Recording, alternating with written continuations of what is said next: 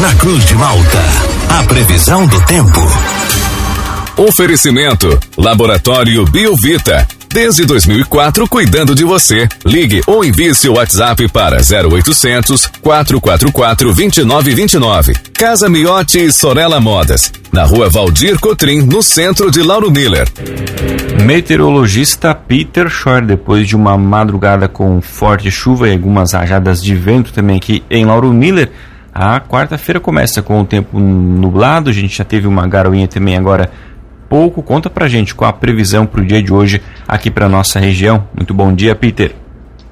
Muito bom dia para você, Juliano, para o Thiago, para todos aí que nos acompanham. No geral, vai seguindo com o tempo instável. Tanto hoje quanto amanhã, são dois dias que tem interferência de um sistema de baixa pressão. Essa área de baixa pressão já trouxe alguns temporais até durante a madrugada.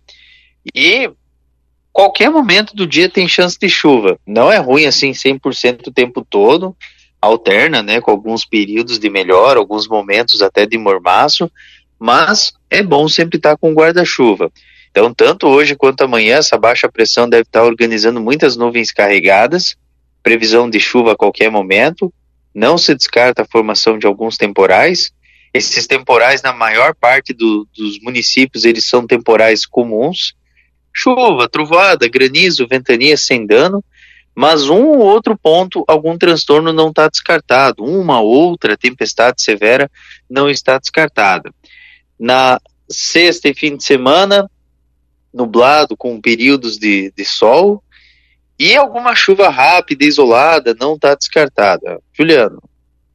E Peter, nosso ouvinte pergunta aqui a previsão do tempo de amanhã, quinta-feira, até o próximo domingo em Gramado, lá no Rio Grande do Sul. Qual a previsão para lá? Amanhã tem chance de chuva e temporais. Na sexta, tempo bom, fica um pouquinho mais ameno ao amanhecer. Sábado e domingo também o tempo é bom. E o início da próxima. É, daí sábado e domingo pode ter algumas pancadas rápidas à tarde, tá? E a próxima semana, sim, boa parte dela, sim, é tempo seco e pancadas bem isoladas à tarde. Peter, bom dia. Hoje e amanhã, então, são os dias que chovem mais? Aquela previsão de quantidade de chuva ainda se mantém? É, sim, sim, sim. Uhum, exatamente. É aquilo que a gente comentou ontem, né? Ontem a gente já teve a formação de alguns temporais, essa madrugada também, mas por enquanto, sim, está indicando esse, esse total de, de volume de chuva que a gente comentou ontem. Logicamente que isso muda de região para região, mas para vocês aí, por enquanto, choveu 26,2 milímetros. É o volume total que a gente teve aí de, do registro dessa chuva, desses temporais aí que a gente teve nessas últimas 12, 24 horas. E, e, e tem mais ainda chuva para acontecer, né? Possivelmente que a gente tem aí volumes aí, olha, vamos, vamos manter uns 50, 80 milímetros pontuais, né? Pontuais de 50, 80 milímetros. E essa chuva, então, em determinadas horas do dia, ela pode ser com bastante volume, é isso, Peter? Isso, isso, exatamente, exatamente. Não, e, e, e não só isso, tá? Em momentos do dia, tanto hoje quanto amanhã, a gente pode ter mormaço.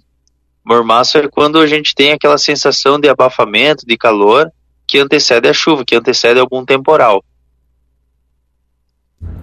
Outra coisa, Peter, o ontem inclusive já teve transtornos por conta da chuva aqui na região, esse vento mais forte em alguns momentos, ruas ficaram alagadas. Então essa dinâmica ela se mantém. Pode chover bastante em pouco tempo, a gente pode ter transtornos pontuais.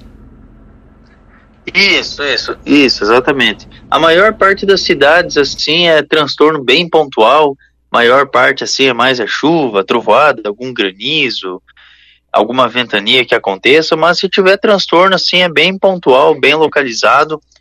Essa condição ela é favorecida por uma baixa pressão que vai estar tá passando aqui sobre o estado, como tem essa sustentação de ventos quentes e úmidos que vem lá da Amazônia, então acaba tendo alguns núcleos mais pesados que passam aí sobre a região. Então, se tiver algum transtorno assim é pontual, não é algo assim generalizado generalizado, assim que eu digo assim, é transtorno em todas as cidades. Não, isso é um outro ponto sim que pode ter algum transtorno. Peter, com relação às temperaturas, elas ficam também mais amenas agora nesses próximos dias ou fica tão quente como a gente teve ontem, né? Aquela sensação de abafamento, aquele mormaço aqui pela região. Não, não. Ontem foi o dia mais quente da semana. Até a gente estava comentando, né? Ontem 35, 34 graus, um calor muito acentuado mesmo. Então, realmente, assim, um baita calorão mesmo.